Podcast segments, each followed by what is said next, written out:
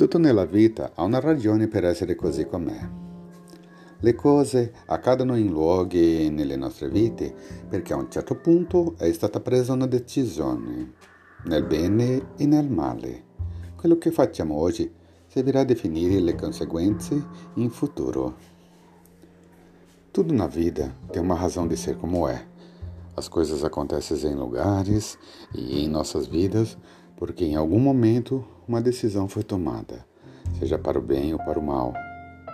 O que fazemos hoje servirá para definir as consequências no futuro.